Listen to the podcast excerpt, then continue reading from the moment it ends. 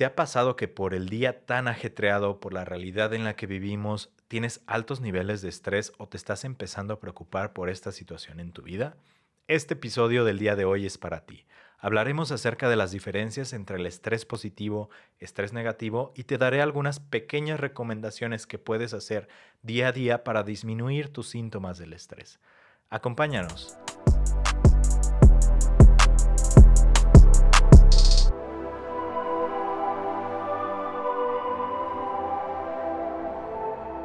Hola, muy buenos días, tardes o noches tengan todos ustedes. Sean bienvenidos a un episodio más de Realidades. El día de hoy te quiero platicar acerca de uno de esos temas por los cuales todos hemos vivido. Esta afección es una enfermedad, es una situación de la vida cotidiana. ¿Qué es? Es el estrés. Y vaya que tenemos que hablar de este tema después de tanto tiempo de pandemia, tantas situaciones complicadas, la inflación que se viene. Es algo que vamos a estar viviendo en el día a día, si no es que ya lo hemos estado viviendo. El estrés como tal, me gustaría iniciar platicando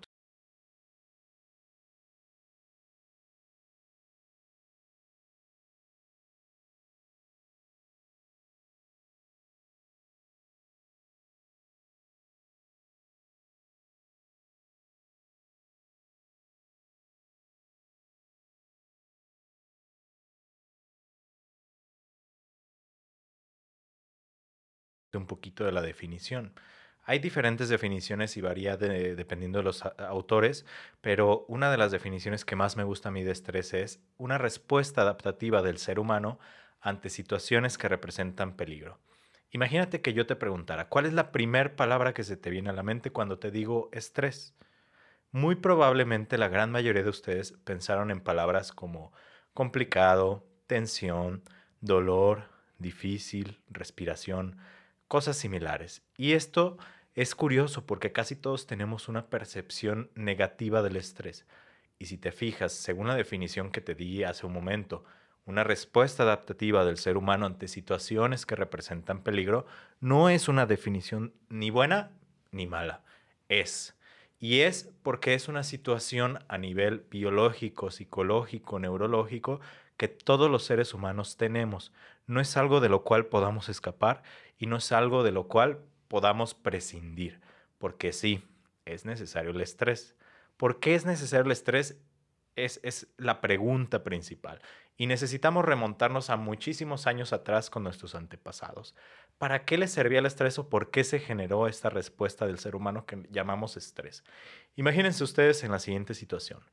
Son neandertales o son nuestra, nuestros predecesores más antiguos y están en su tribu y de repente llega un tigre dientes de sable que está amenazando con, su, con atacarlos, con comérselos.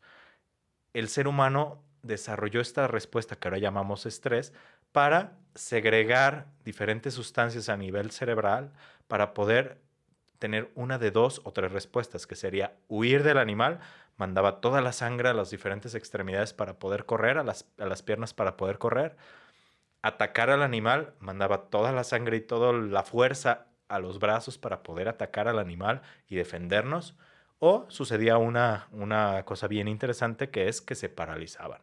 Y pues ahí probablemente significaba la muerte, ¿no? Entonces, esta respuesta es una respuesta ante situaciones que representan peligro. Pero ¿cuál es la situación curiosa del estrés en nuestra actualidad? Que tal vez no existen situaciones tan amenazantes como un animal que de repente te quiere comer. Sin embargo, sí existen situaciones como lo que comentamos de la inflación, la pandemia, trabajos finales, estrés por exámenes, situaciones de relaciones de pareja, situaciones de problemas con la familia, eh, trabajos pendientes en, en, su trabajo. Hay muchísimas otras cosas que nos generan la misma reacción, porque aquí está la clave para entender el estrés. El ser humano no evolucionó su respuesta adaptativa ante situaciones que representan peligro. Entonces, no importa si es un examen, no importa si es un problema con tu pareja o si es un animal que te va a comer, la respuesta del estrés del ser humano es exactamente la misma a nivel cerebral, lo cual genera desgaste en diferentes situaciones. Pero bueno, una vez que tenemos definido de dónde viene y cuál es el real problema del estrés, y lo entrecomillo, que es que no hemos evolucionado lo adecuado para poder lidiar con él, necesitamos entender algunas otras cosas del estrés, como lo es que el estrés puede ser bueno o puede ser malo. Y el estrés bueno y malo se denomina distrés o eustrés. Claro, existe estrés positivo, pero ustedes dirán, ¿cómo es que se presenta este estrés positivo? El estrés positivo se presenta en situaciones de las cuales necesitamos toda nuestra atención, toda nuestra capacidad cerebral o física para desarrollar algo y no se presentan síntomas negativos del estrés. El estrés negativo es el cual nos incapacita para realizar alguna de las actividades cotidianas. Y probablemente cuando yo te decía al principio una palabra que pienses cuando te digo estrés, te estabas imaginando en relación al distrés o el estrés negativo, que son todos los síntomas que nos incapacitan para vivir el día a día, como puede ser desde un pequeño o gran dolor de cabeza hasta la gastritis, colitis, etcétera. Pero entonces, volviendo al estrés positivo, ¿cómo es que se presenta el estrés positivo? Dame un ejemplo claro. Y el ejemplo más sencillo que tal vez muchos de ustedes se pueden sentir identificados es, imaginen lo siguiente, están en la escuela, tienen un trabajo final por entregar o un examen eh, a cierta fecha y no han estudiado nada o no han realizado nada del trabajo final. ¿Qué es lo que hacíamos muchos de nosotros? Porque me incluyo, de repente dejábamos todo para el final. Pero ¿qué pasaba? Oh sorpresa, que de repente al final hacíamos las cosas bien y las hacíamos mejor. Y lo mismo pasa de repente en situaciones del trabajo o en situaciones de pareja. Son estas personas que de repente dicen, es que yo trabajo súper bien bajo presión. ¿Te sientes identificado, identificado con esto? Es porque eso es estrés, también es estrés. Entonces, si te fijas, el estrés también puede ser algo que nos ayude a, a pasar las situaciones cotidianas que se nos presentan. ¿Cuál es la diferencia y cómo es que podemos llegar a controlarlo? Si podemos transformarle el distrés o el estrés negativo a estrés positivo. ¿Y esto cómo se logra? Controlando los síntomas que nos incapacitan a nivel de estrés. El estrés siempre va a estar presente en tu vida. La manera en la que lidiamos con él es lo que podemos desarrollar para, una, que dure mucho menos estas respuestas negativas de nuestro, de nuestro cuerpo, de nuestra mente, y el poder hacerle frente de una manera más efectiva. Para poder hacer esto, lo primero que tienes que identificar es qué te sucede a ti cuando estás estresada o cuando estás estresado. Y te invito en este momento a que agarres un cuaderno, agarres una hoja, la dividas a la mitad y dividas dos tipos de síntomas, síntomas físicos y síntomas psicológicos. Uno de los mitos más grandes del estrés es que en todo se presenta de la misma manera y no es así. A muchas personas les puede pasar una cosa que a otras personas no les va a pasar cuando están estresados. Es por eso que es importante acercarte a un profesional de la salud. Pero, por ejemplo, dividamos esa hoja en dos, síntomas físicos y síntomas psicológicos. ¿Qué te pasa a ti a nivel físico cuando estás estresada o cuando estás estresado? Muy probablemente los síntomas más comunes son que te dé alguna tensión, algún dolor muscular, ya sea en la cabeza, en el cuello, en la espalda alta, en la espalda baja, eh, que sientas calor, que sientas frío, exceso de sudoración, alguna especie de tic que te truene los dedos de las manos, eh, que estés moviendo el pie, que te estés tronando el cuello, que necesites estar moviendo los dedos, que te suden las manos excesivamente, alguna tensión en la mandíbula que se denomina bruxismo, alguna situación física como esa, ¿no? Hay personas que les da diarrea, hay personas que se estriñen, hay un montón de síntomas físicos que nos ocurren cuando estamos estresados. Y cuando estamos estresados también ocurren los llamados síntomas psicológicos.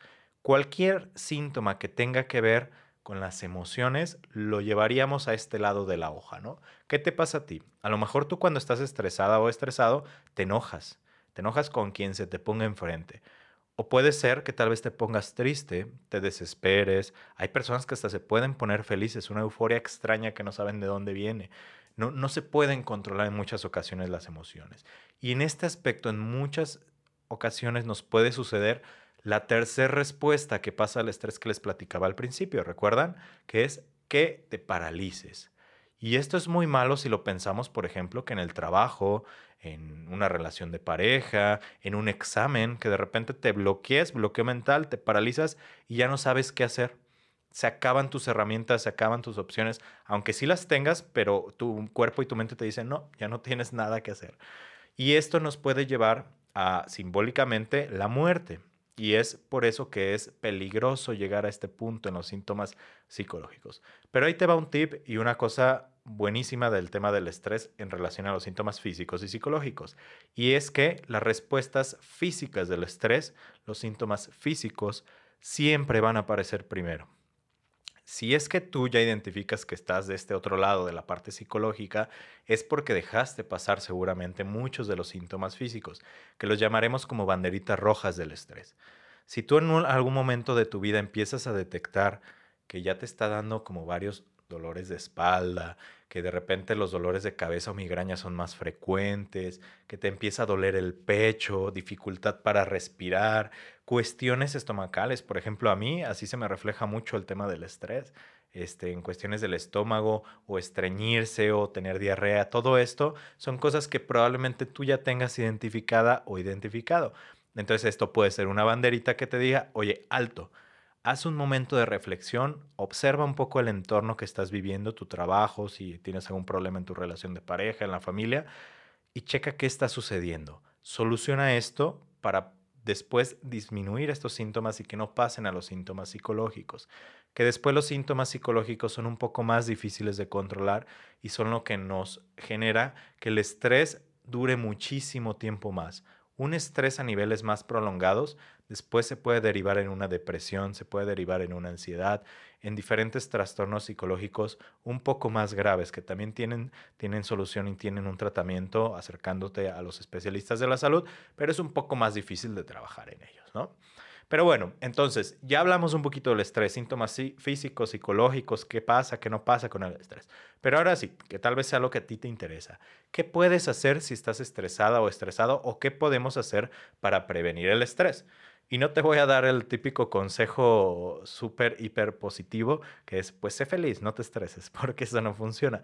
Pero sí te voy a dar algunos consejos de tu día a día que te pueden ayudar a disminuir los síntomas físicos y psicológicos y la sensación del estrés. En primero, uno de los consejos más grandes que yo les doy a casi todos mis pacientes o consultantes es que hagan ejercicio. Si tú en este momento ya lo haces, perfecto. Si no lo haces, empieza a realizar un poco de actividad física.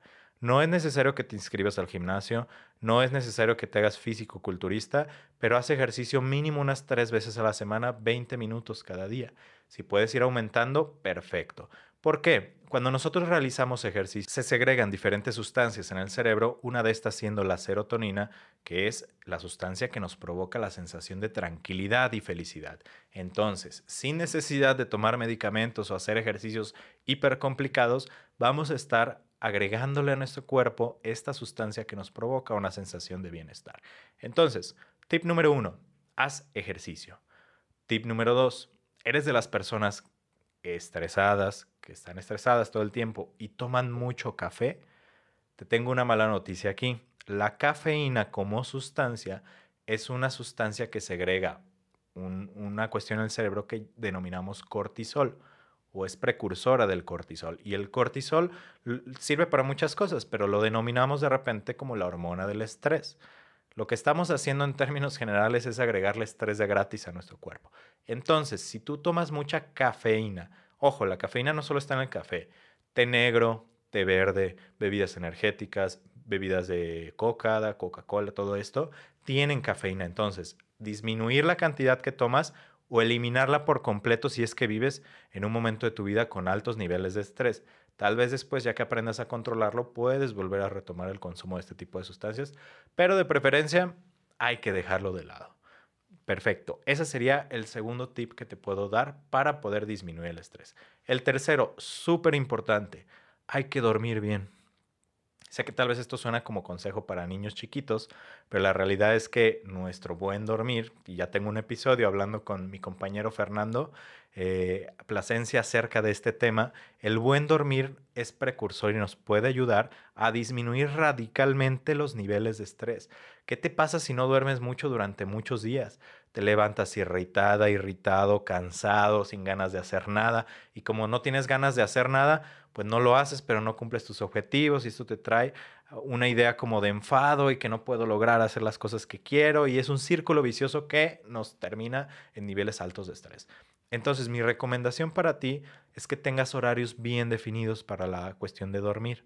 ¿Te ha pasado que de repente duermes mucho y te levantas súper cansado o duermes poco y te levantas muy bien?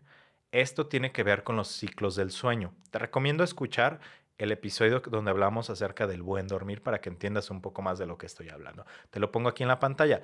Pero si no, te platico un poquito. Los ciclos del sueño son estas etapas en las cuales nuestro cuerpo se va apagando diferentes partes del cuerpo durante nuestro sueño, ¿no? Entonces, para no irme a cosas muy técnicas, hay un momento en el sueño en el cual se apaga tu cerebro, hay un momento en el sueño en el cual se apagan tus músculos, se apaga tu cuerpo y se vuelve a prender y va jugando con estos. Si nosotros aprendemos a dormir de manera adecuada, jugando con este ciclo del sueño, vamos a tener un mejor descanso y vamos a disminuir los, los niveles de estrés. ¿Qué te puedo recomendar para eso? Algo sencillo y no. Es el uso de una aplicación. Busca en tu tienda de aplicaciones de tu celular cualquiera que diga ciclo del sueño o sleep cycle te deben de salir diferentes eh, aplicaciones y alternativas gratuitas. Hay algunas de paga, pero hay otras gratuitas, donde tú vas a poner tu celular a un lado. Este, el celular automáticamente va a detectar cuáles son tus ciclos de sueño a lo largo de, de una semana y después te va a hacer recomendaciones de alarma para que te despiertes en el mejor momento. Y te va a decir, oye, ¿sabes qué? Ya te tienes que dormir. Oye, ya te tienes que despertar a tal hora para despertar al 100. A lo mejor no despiertas a las 7, que siempre te despiertas, te despiertas 6.50 o 6.40, pero te aseguro que vas a despertar mucho mejor. Entonces, eso te puede ayudar. Otro tip, también va a sonar como para niños chiquitos, pero es una buena alimentación. Y una alimentación tiene que ver con, una buena alimentación tiene que ver con dos factores. Una alimentación equilibrada y una alimentación congruente y a una hora adecuada. ¿sí? Si cumples con estos dos requisitos, sí o sí te garantizo que tus niveles de estrés se van a ver disminuidos notablemente. Eh, no es necesario que hagas una dieta tan rigurosa, pero sí que tengas alimentación balanceada, frutas, verduras, carbohidratos, proteínas, etcétera, etcétera. Si te cuesta un poquito de trabajo discernir entre estos, también tenemos un episodio acerca de la nutrición, pero intenta que sea equilibrada. Excesos de grasa, no, este, no comas todo el día cosas grasosas, azúcares, todo esto va a provocar eh, que tus niveles de estrés suban probablemente. Y algo que también es bien, bien importante, como te decía, el segundo factor de la alimentación, es que tengas tus horas bien definidas de alimentación. Si siempre comes a las 2, procura siempre comer a las 2. Si desayunas a las 7, 8 de la mañana, procura siempre desayunar a esa hora. ¿sí? Nuestro cuerpo necesita este relojito que nos diga a qué hora dormir, a qué hora comer, a qué hora tomar agua, a qué hora hasta ir al baño. Y eso nos va a traer como muchísima claridad a lo largo de nuestro día, ¿no? Esa sería otra recomendación de cosas del día a día que podrías hacer para disminuir el estrés. Perfecto. Y junto con todo esto, otra recomendación que va de la mano de la alimentación es hidrátate bien. Las personas debemos de tomar un mínimo o un aproximado de 2 litros de agua al día. Checa más o menos cuáles son tus niveles de agua. Procura llevar un pequeño termo que tenga como esa cantidad para que puedas medir un poco cuál es la cantidad que estás tomando en el día a día. Esto te va a permitir también estar más relajado, hidratado y disminuir los niveles de estrés. Y por último, y no menos importante, me gustaría hacer una pequeña reflexión que tiene que ver con la principal razón por la cual las personas se estresan en el día a día.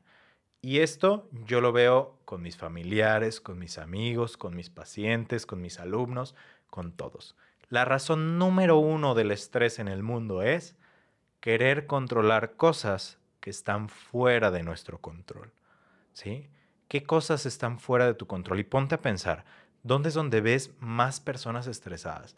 Cuando hace mucho calor, cuando hay mucho tráfico, todos están pitando y es cuando ocurre que se agarran a golpes a medio del tráfico y todo eso. Es, es muy común porque son cosas que no podemos controlar. Entonces, te invito a hacer una reflexión. ¿Qué cosas sí están en tu control y qué cosas no están en tu control? ¿Qué no está en tu control sí o sí? Eso es seguro. Lo que no está en tu control es lo que piensen los demás, lo que digan los demás sobre ti o sobre lo que haces, lo que posteen los demás, lo que hagan los demás. Todo eso no está en tu control. Lo único que te aseguro que sí o sí está en tu control es lo que tú piensas, lo que tú sientes, lo que tú dices, lo que tú asimilas del mundo como tal. Enfoquémonos en eso para poder entonces centrarnos en cosas que sí podemos solucionar en caso de que tengan solución. Las otras no vamos a poder. Y solamente en este intento de solucionar cosas que no podemos solucionar, vamos a aumentar nuestros niveles de estrés. Entonces, pongámonos manos a la obra en las cosas que sí podemos controlar y en las que no, dejémosla ir. En un episodio más adelante te compartiré algunas técnicas más específicas para poder controlar tus niveles de estrés si es que ya estás estresada o estresado. Te agradezco mucho el tiempo que te tomaste. Si te gustó este contenido, te invito a que lo compartas en las diferentes redes sociales. Me puedes encontrar como Realidades Podcast o a mí a nivel personal como F Pinto Terapeuta o Felipe Pinto Terapeuta. Me ayudaría bastante que lo compartieras con tus seres queridos, nos etiquetaras e hicieras algún comentario ahí en la barrita de comentarios sea de YouTube o de Spotify de qué te gustaría escuchar en un siguiente tema. Nos vemos en la siguiente edición de Realidades Podcast. Que tengas un excelente día. Hasta luego.